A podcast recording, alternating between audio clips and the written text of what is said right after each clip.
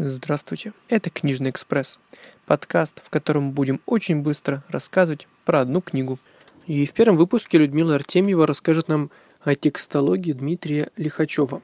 Дмитрия Сергеевича Лихачева Простите, попрошу. да, я хотел сказать, что хочешь обидеть филолога как раз, назови Лихачева просто по имени или вообще по фамилии.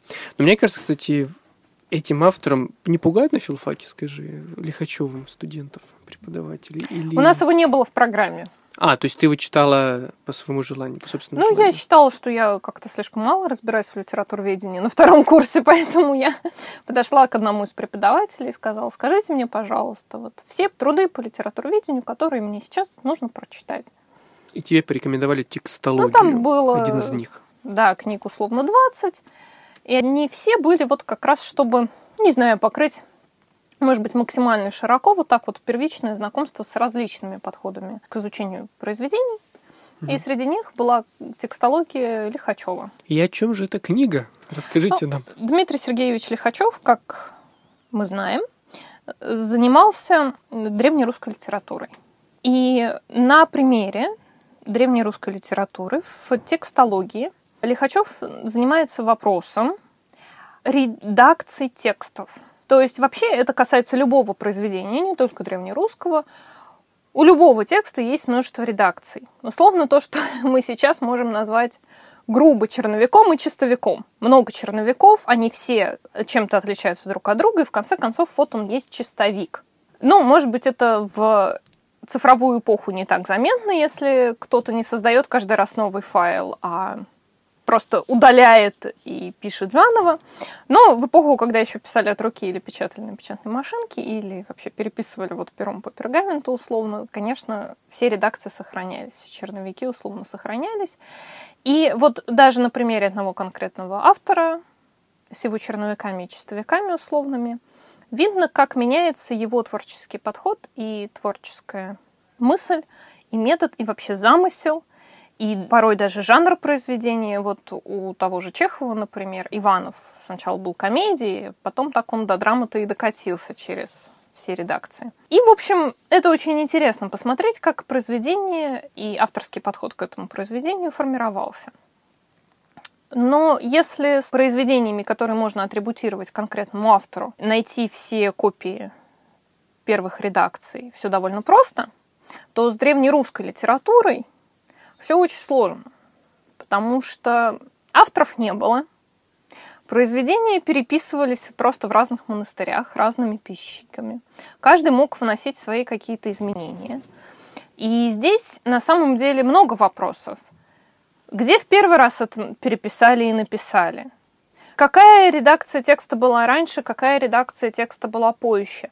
Мы можем хотя бы более-менее установить автора. Мы можем установить время, когда это было создано. И вот как раз-таки тому, как отвечать на все эти вопросы, как искать все редакции, как определять, какая была раньше, какая была позже, что изменилось, это все то, что нам в итоге позволяет говорить, что слово о полку Игореве – это, скорее всего, часть большого текста, а не самостоятельно законченное произведение. Вот ответом на эти вопросы, методу, с помощью которого можно ответить на эти вопросы, посвящена довольно такая толстая книга текстологии Дмитрия Сергеевича Лихачева. Это как получается, да, археология в литературе, назовем это так, да? То есть как мы можем э, исследовать то, до чего мы дотянуться условно уже никак нет никакой возможности, да? Да, то есть у нас есть только вот эти списки, и надо как-то среди них ориентироваться и устанавливать, что это может быть. Иногда ведь списки вообще могут выглядеть довольно по-разному, рассказывать уже довольно различные истории. И вот как доказать или выяснить, что это список с одного и того же произведения, какой из них возник раньше, повлиял ли один на другой и так далее. Вот э, про все про это эта книга. Очень доскональный труд, за счет этого немножко нудноватый, ну, особенно если вы не фанаты древнерусской литературы. Но это очень важный, я думаю, все-таки текст, потому что это довольно важный и порой необходимый, без этого никуда не денешься, особенно если мы имеем дело с давними текстами, авторами. Метод исследования, Да и вот даже как пример с Чеховым, который я привела, и с любым другим автором, даже с современными. Вопрос редакции никуда не девается. Ну, а без Лихачева, в частности, нам бы заново пришлось изобретать, как к этому подходить. Не то чтобы мы не смогли, я думаю, кто-то бы, наверное, другой бы написал. Но, тем не менее. Мне твой рассказ напомнил, конечно, выступление Андрея Анатольевича Залезняка, другого великого филолога, который проводил время вот как раз в прямом смысле в раскопках, да, часть года, а потом все это выносил на, а, на, как на обсуждение, скажем тогда, то, что они нашли в этот раз в берестяных грамотах. Что там было? Это вообще какая-то феноменальная история, такая рок-звезда филологии, что ли, не могу как это Такой детектив. Да, что да, мы да, в этот да. раз нашли, нашли среди да. берестяных грамот. Это же жутко интересно, и я искренне рад тому, что... Ну, сохранились записи на YouTube, очень много выступлений Андрея Анатольевича, и я рад, что постоянно полный зал, и многие люди стояли, были готовы слушать его часами, только чтобы узнать, а что действительно нашли в этот раз. Потому что нам кажется, что мы все знаем в, истории литературы, а мне кажется, мы очень много... Ни хрена мы не знаем. знаем. Факт. Вот, поэтому...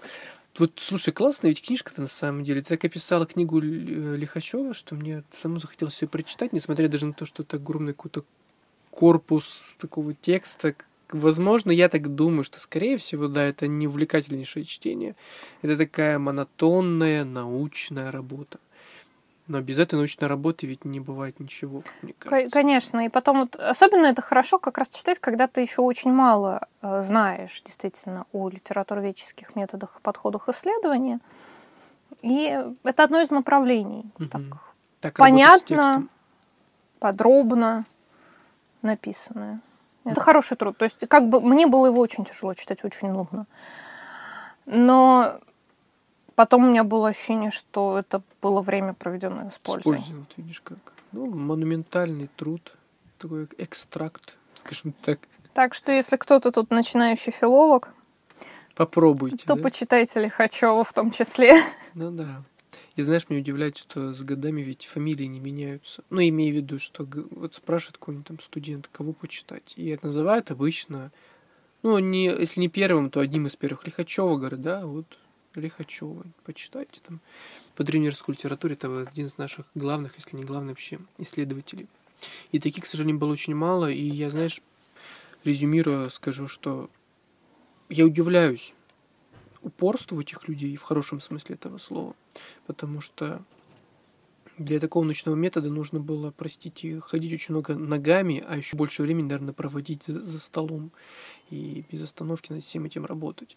Нынешнее время технологичнее в разы, и многие вещи сейчас, мне кажется, Дмитрий Сергеевич мог бы сделать в разы быстрее, но просто его ну, эпоха, архивы, к сожалению, в основном не оцифрованы. А, ну, так, угу. Иди и сиди в архивах ну, да, и дыши пылью. Ну да, так что, как я понимаю, все равно классика остается классикой, и хотим этого или не хотим, нам стоит очень много времени проводить вот, вот за таким монотонным, повторюсь, но очень важным трудом.